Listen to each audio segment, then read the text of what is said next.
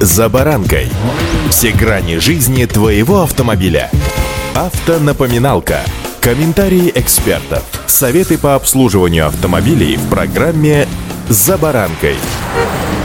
Любой кризис в нашей жизни дается не просто так, а для того, чтобы пережить его, понять, сделать выводы, ну и, разумеется, жить дальше. Сегодняшняя ситуация в автопроме вот как раз та самая. С вами Забаранка Александр Карпов. Здравствуйте. Автомобильные факты.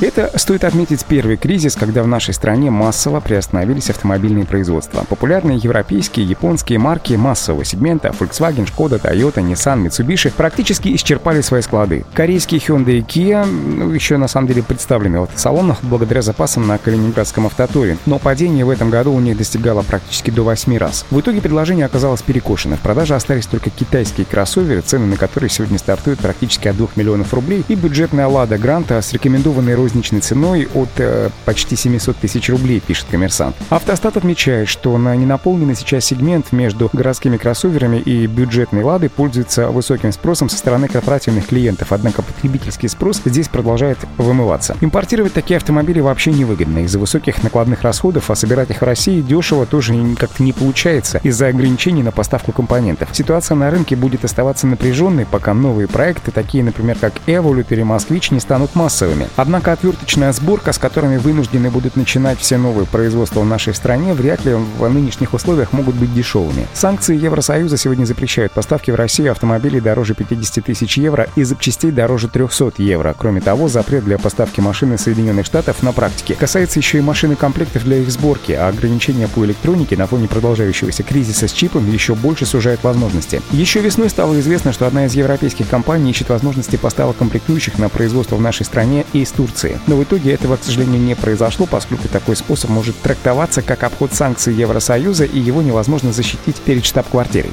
Автомобильные факты.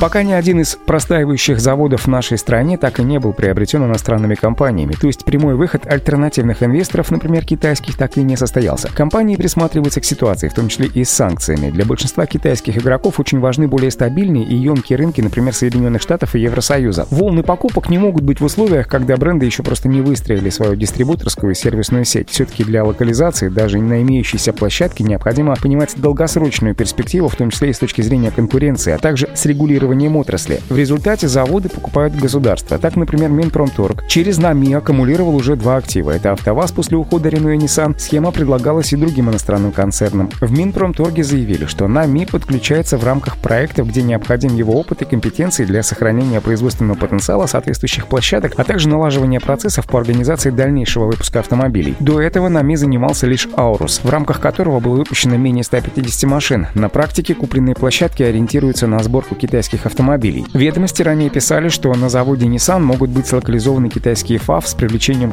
КАМАЗа в качестве технологического партнера. В КАМАЗе, правда, отказались это комментировать. Аналогичную роль КАМАЗ выполняет для москвича, бывшего завода Рено в Москве, продавшего всего лишь за 1 рубль его властям города. В Минпромторге говорят, что нужно найти баланс между необходимым уровнем конкуренции производственных активов для обеспечения эффекта масштаба, а также экономически оправданной локализации и наличия на рынке достаточного количества игроков, в том числе и иностранных, для создания должного уровня конкуренции. Вот такие автомобильные реалии нас сегодня с вами окружают. Кризис, конечно, на лицо. Удастся ли нам из него выползти?